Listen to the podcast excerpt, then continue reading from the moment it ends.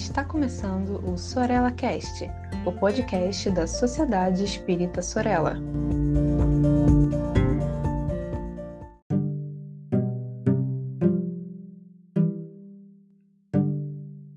Olá, minhas amigas, meus amigos, a todos e todas que acompanham aqui a coluna Mediunidade com Palhano e Hermínio. Espero que você esteja, sinceramente, muito bem. Hoje nós estamos mergulhados mais uma vez no livro Diversidade dos Carismas, onde o Hermínio, lá no capítulo que ele intitulou Desenvolvimento, traça no item o médium e o artista, ou a médium e a artista, uma comparação muito interessante entre a faculdade mediúnica e as inspirações que tomam conta de todo aquele, de todo aquele que trabalham com a arte, a arte que é objeto também de tanta inspiração. Então esse é o primeiro ângulo que ele destaca, a inspiração, muitas vezes uma inspiração fruto inclusive de agentes externos, é um elemento em comum entre a arte e a mediunidade. Ele diz também que no campo da mediunidade há dois exercícios essenciais que se complementam no transe mediúnico. Ele fala que o médium é responsável pela captação e também pela transmissão. Ele entende, inclusive, que a transmissão entre esses dois aí é o serviço mais delicado, que depende de maneira mais intensa das qualidades da mediunidade, da maneira como se organiza a modalidade mediúnica de cada um.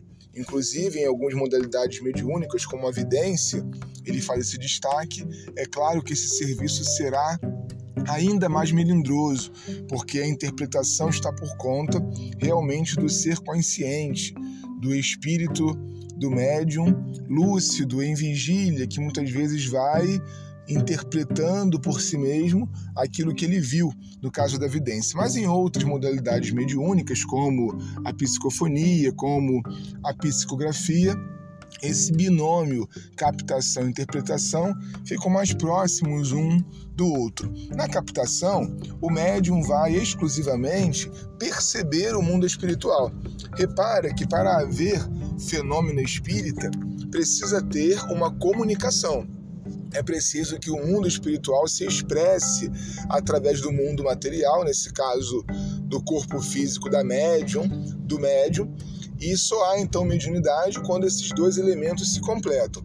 Mas a mediunidade começa de maneira silenciosa na captação. Na captação, é, a criatura que é médium percebe de maneira mais ou menos ostensiva, de maneira mais ou menos consciente, a presença de um espírito.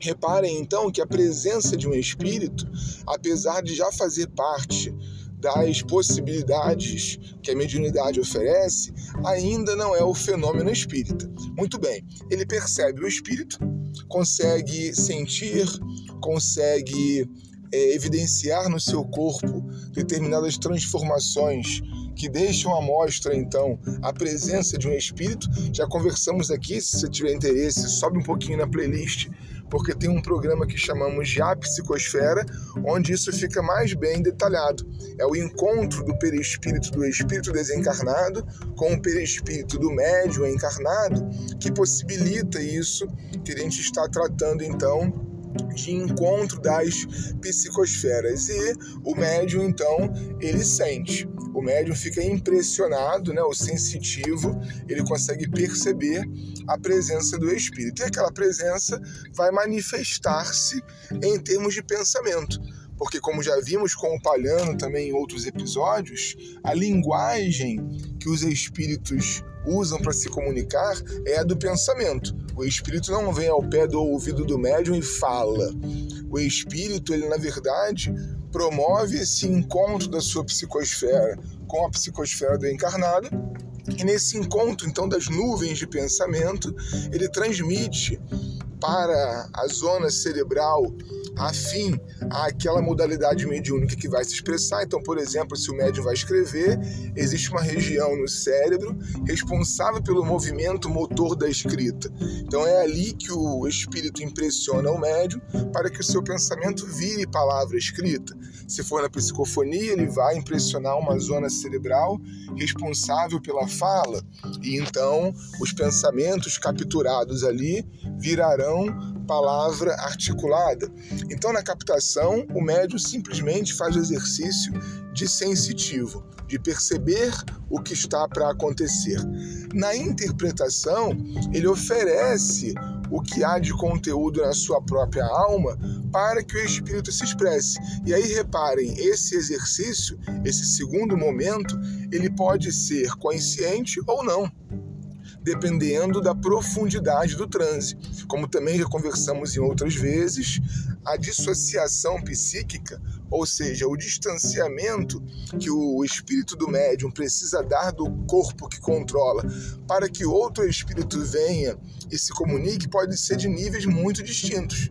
Desde uma intuição, onde praticamente não há dissociação psíquica, e o espírito está só transmitindo uma ideia que o médium vai interpretar com as suas palavras, absolutamente consciente, lúcido, até a chamada incorporação, que o Palhano prefere dizer psicopraxia, onde o transe é muito profundo e o médium não teria consciência dessa interpretação.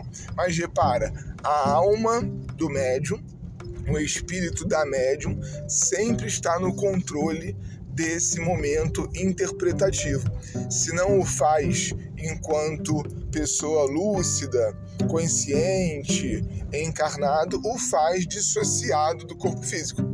Já que no encontro das psicosferas, para que haja manifestação lá no final dessa via que é o corpo físico do médium, é preciso que o seu espírito tenha sido impressionado, o seu perispírito, melhor dizendo, tenha sido impressionado pelo perispírito do desencarnado. Então eu tenho aí sempre na possibilidade da interpretação do médium o fator restritivo, a limitação da comunicação mediúnica. Na prática, tudo isso vai nos levar a uma posição de maior atenção durante o transe, já que não há efetivamente passividade no sentido em que a gente popularmente acabou usando essa palavra. Nenhum médium é completamente passivo, ninguém está é, orientado de maneira segura pela prática da mediunidade espírita a se é, aliar é, do seu próprio corpo físico.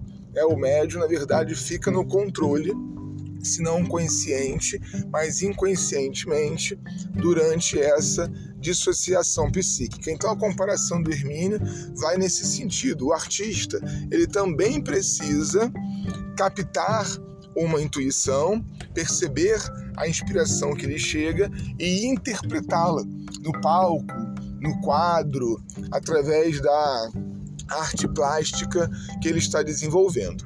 No entanto, a limitação que o Hermínio faz ela tem um outro viés. Esse foi o aspecto até agora aqui comentado por mim positivo da comparação.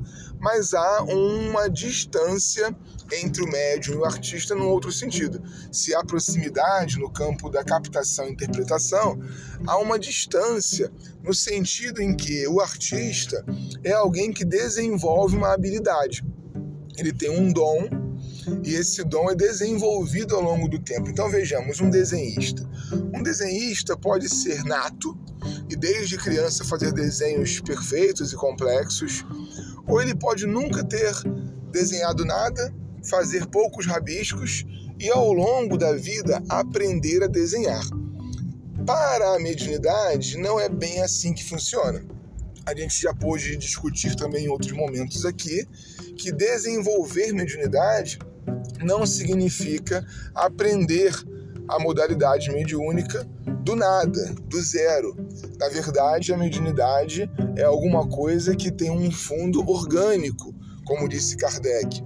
Palhano vai até um pouco mais longe e demonstra que há uma base genética que evidencia a mediunidade de um ser para o outro em família, por exemplo. Sabemos muito pouco sobre isso, mas temos algumas evidências, fruto de estudos que precisam ser aprofundados, mostrando que existe alguma coisa no corpo físico de diferente na criatura médium. Essas criaturas então nascem com a possibilidade de serem médios. Não é possível criar uma médium do nada. A criatura já tem alguma coisa em si que vai ser ao longo do tempo educado para se tornar então a prática mediúnica. Do ponto de vista espírita, é isso que a gente entende e sabe até agora. Então, não é possível que a gente crie uma reunião onde as pessoas sejam ensinadas a ser médios. Quem é médio é médium, quem não é médio não é médium. Agora, é claro, a experiência, educação, treinamento fazem sim da mediunidade alguma coisa muito mais refinada ao longo do tempo. Bom, vou parando por aqui e desejo a todos e a todas um ótimo estudo espírita. Até o próximo episódio desta coluna Mediunidade com Palhano e Hermínio. Um forte abraço.